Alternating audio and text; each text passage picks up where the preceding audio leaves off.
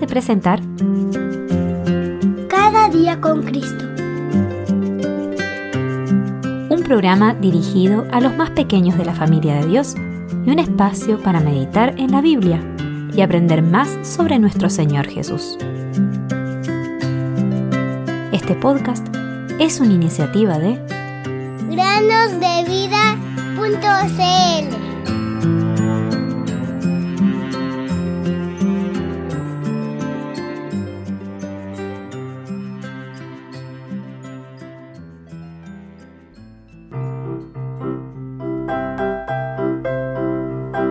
Así les dice el Señor, no teman ni se acobarden delante de esta gran multitud, porque la batalla no es de ustedes, sino de Dios. Segunda Crónicas 20:15. Bienvenidos queridos amigos y amigas a un nuevo día de meditaciones en el podcast Cada día con Cristo. Los invito un día más a poner mucha atención a lo que tenemos para decirles.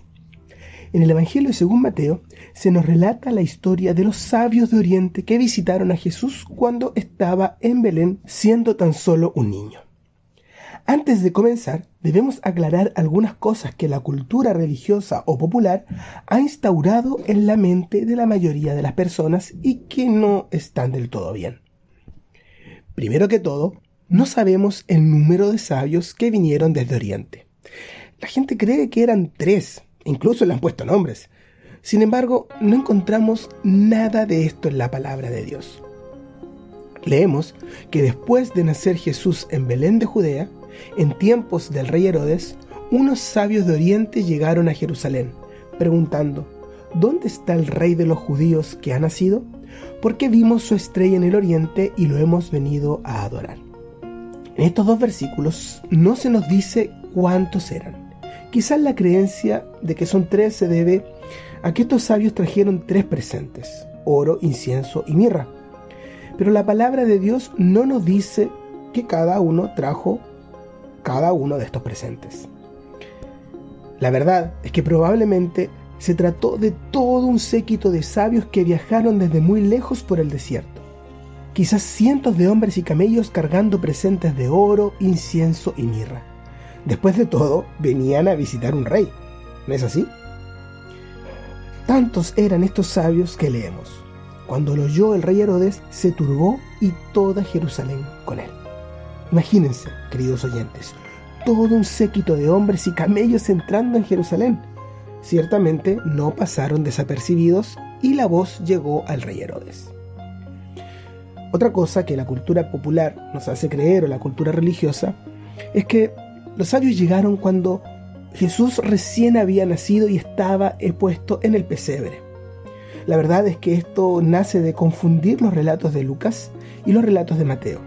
Pero si entendemos bien lo que leemos ahí en Mateo, vemos que cuando los sabios vieron en Oriente esta estrella, ellos comenzaron a viajar. Y en esos tiempos no existían aviones, ni autos, ni cosas por el estilo que hicieran los viajes más cortos. De manera que debemos entender de que habrá pasado por lo menos un año o un poco más hasta que los sabios de Oriente llegaron a visitar a Jesús en Belén. Es por eso que cuando el rey Herodes se ve engañado por los sabios una vez que estos dejan Jerusalén, que él mandó a matar a todos los niños menores de dos años. Pero volvamos ahora también a cuál fue la reacción del pueblo judío en aquel entonces. Realmente nos pone muy triste ver cómo el pueblo judío reaccionó cuando se enteraron de que el rey de ellos había nacido. En lugar de estar esperando al rey prometido, la palabra nos dice que Jerusalén se turbó junto con Herodes y que los líderes del pueblo, con indiferencia, pudieron decir de memoria los versículos que señalaban dónde iba a nacer el rey. Esto es en Belén de Judea. Pero no se sintieron atraídos a ir a reverenciarlo como si lo hicieron estos sabios extranjeros. Este corto relato nos da un anticipo de todo el Evangelio según Mateo. Jesús sería rechazado por su pueblo y creído por los gentiles. Podemos ver esto también en primera a Timoteo 3:16. Los sabios de Oriente llegaron a Belén y adoraron al niño. Queridos oyentes, La Biblia es enfática en decirnos que estos sabios llegaron y vieron al niño y a su madre, pero adoraron solo a Jesús. Y esto es un tercer punto de lo errado que está mucha gente al presentar la figura del nacimiento del Señor Jesús. Qué necedad adorar o reverenciar a la Madre de Jesús, que sin lugar a dudas fue un instrumento escogido por Dios para el nacimiento del Mesías. Pero las escrituras nos dicen que solo Jesús es digno de toda nuestra adoración, y la historia de estos sabios nos lo deja muy en claro. El séquito de hombres trajo tres tipos de presentes. Oro, que nos habla de la majestad de un rey, porque oro hay en los palacios de los reyes. El incienso, que era para dar olor agradable, nos habla de la excelencia de la persona del Señor Jesús. Y la mirra, que se utilizaba para las sepulturas y tenía un sabor amargo, nos recuerda de los sufrimientos de Cristo. Cuántas lecciones, queridos oyentes. Los invito a leer este pasaje de Mateo capítulo 2 y preguntarle al Señor cuál es el significado de cada cosa. Ahora bien, queridos oyentes, ¿de qué grupo forman parte ustedes? ¿Forman parte del grupo de Herodes y el pueblo judío que rechazó al Mesías y que fueron indiferentes a la llegada del rey? ¿O forman parte de los sabios de Oriente que reconocen en Jesús al Cristo y lo adoran dándole todo honor en sus vidas? Les dejo esta pregunta para que mediten en sus corazones.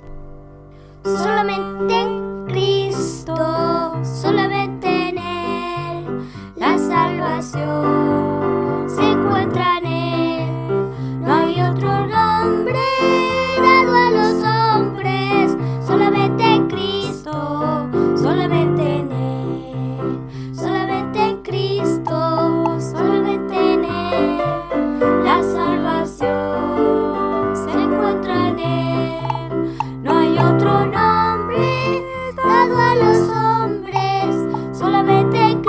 todo.